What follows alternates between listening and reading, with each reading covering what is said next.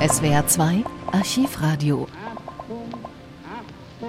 Es war eine der bekanntesten Titelgeschichten der Zeitschrift Stern und zugleich die Kampagne, mit der die Journalistin Alice Schwarzer als Kämpferin für Frauenrechte bundesweit bekannt wurde.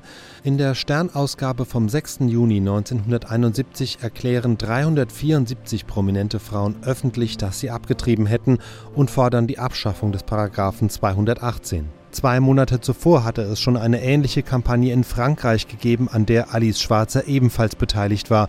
Bevor der Stern die neueste Ausgabe mit der Geschichte herausbringt, schaltet er Anzeigen in verschiedenen deutschen Tageszeitungen.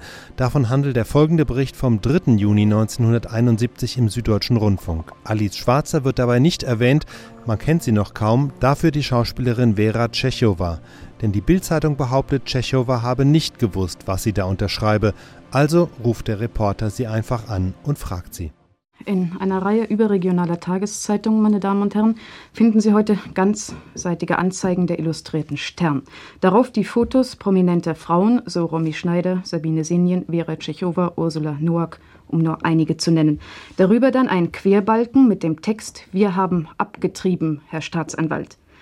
Der Stern weist mit dieser Anzeige auf seine neueste Ausgabe hin, deren Titelgeschichte von dem Protest von 374 prominenten Frauen gegen den Paragraphen 218 des Strafgesetzbuches berichtet. Paragraph 218, das möchte ich doch ausführen, besagt erstens, eine Frau, die ihre Leibesfrucht abtötet oder die Abtötung durch einen anderen zulässt, wird mit Freiheitsstrafe bis zu fünf Jahren bestraft. Zweitens, wer sonst die Leibesfrucht einer Schwangeren abtötet, wird mit Freiheitsstrafe bis zu fünf Jahren, in besonders schweren Fällen mit Freiheitsstrafe von einem bis zu zehn Jahren bestraft. Drittens, der Versuch ist strafbar. Viertens, wer einer Schwangeren ein Mittel oder einen Gegenstand zur Abtreibung der Leibesfrucht beschafft, wird mit Freiheitsstrafe bis zu fünf Jahren, in besonders schweren Fällen mit Freiheitsstrafe von einem bis zu zehn Jahren bestraft. Gegen diese Bestimmung nun zieht der Stern zu Felde, unterstützt von den 374 Frauen, die damit eine ähnliche Aktion unterstützen, wie sie vor einiger Zeit in Frankreich prominente Damen wie zum Beispiel Simone de Beauvoir, Françoise Sagon unterstützt haben. Die deutschen Kämpferinnen gegen den Paragraph 218 unterschrieben folgenden Appell, den ich Ihnen auch noch wörtlich verlesen möchte. Ich glaube, das ist notwendig. Der Appell lautet: Jährlich treiben in der Bundesrepublik rund eine Million Frauen ab. Hunderte sterben, Zehntausende bleiben krank und steril, weil der Eingriff von Laien vorgenommen wird. Von Fachärzten gemacht ist die Schwangerschaftsunterbrechung ein einfacher Eingriff.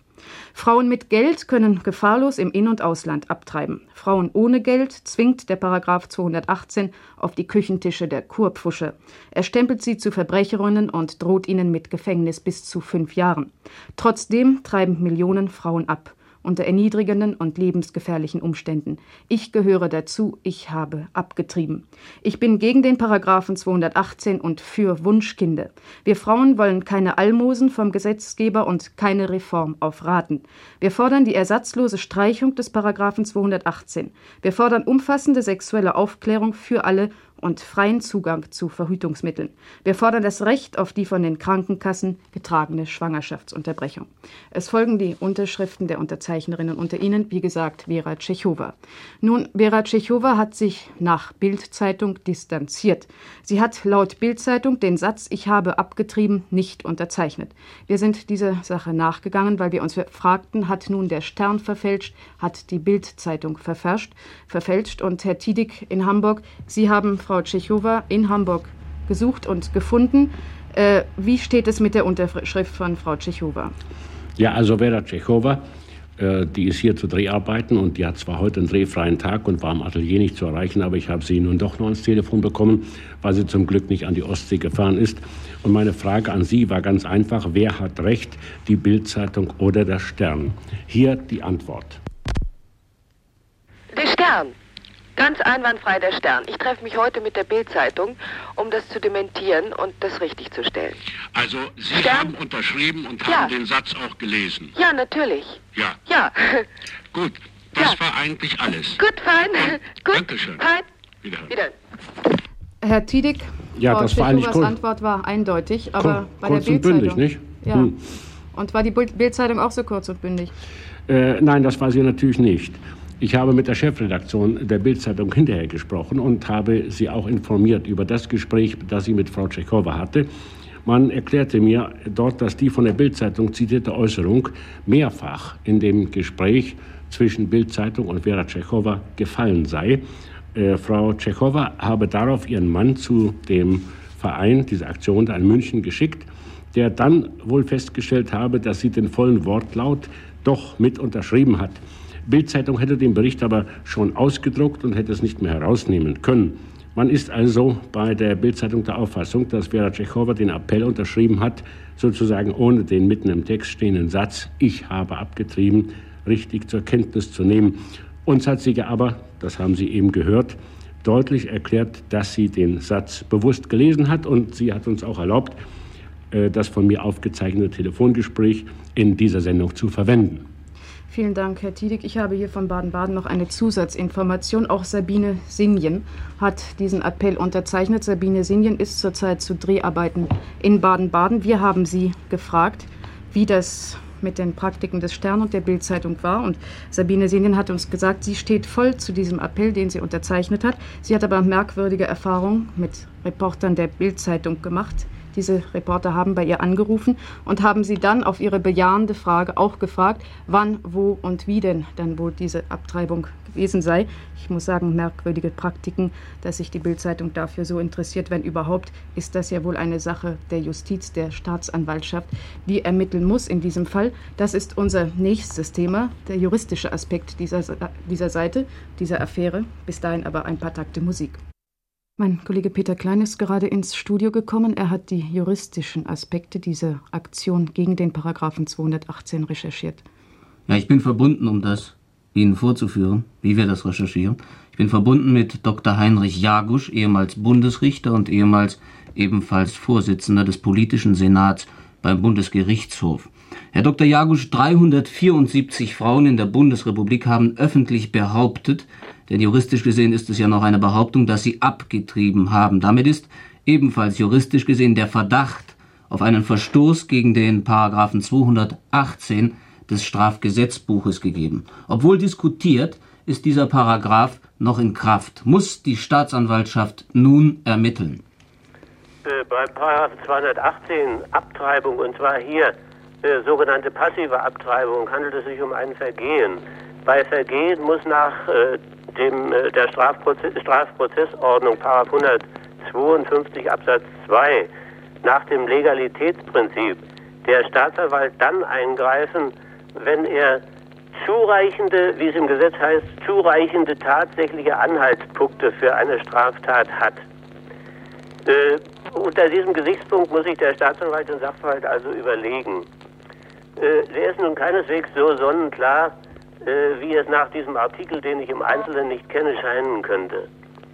Äh, der Staatsanwalt könnte erstens sagen, was ich privat lese äh, oder wovon ich nur privat äh, Kenntnis erhalte, das äh, verwerte ich dienstlich bei einem Vergehensverdacht überhaupt nicht. Er könnte sich zweitens fragen, äh, ob zureichende tatsächliche Anhaltspunkte dann vorliegen, wenn eine ungewöhnliche Zeitungsaktion wie sie hier ja zweifellos vorliegt, im Rahmen einer Reformbestrebung zu dem Abtreibungsparagraphen äh, von ihm, ihm zur Kenntnis kommt. Äh, es ist eine alte kriminalistische Erfahrung, dass durchaus nicht jede Selbstbezichtigung stimmen muss. Es ist auch anzunehmen, dass die Damen, die dort Erklärungen abgegeben zu haben scheinen, äh, auf Befragen durch den Staatsanwalt wahrscheinlich keine weiteren Angaben machen werden. Er hätte also zu bedenken, dass ihm möglicherweise für ein Strafverfahren die Beweise fehlen werden und dass es er auch schwerlich, äh, dass er weitere Beweise auch schwerlich erlangen wird. Wenn er äh, so weit wäre bei seinen Erwägungen, dann hätte er noch zu bedenken, dass bei Vergehen, wenn die Schuld nur gering ist, oder wenn eine Tat schon sehr erhebliche Zeit zurückliegen kann, äh, unter Umständen das öffentliche Verfolgungsinteresse nicht besteht. Äh, das steht im 153 Absatz 2 der Strafprozessordnung. Herr Dr. Jagusch, welche Rolle spielt im vorliegenden Falle die Verjährung? die Verjährung äh, sieht so aus, dass bei einem Vergehen wie diesem eine Frist von der Tat äh, abgerechnet von fünf Jahren besteht.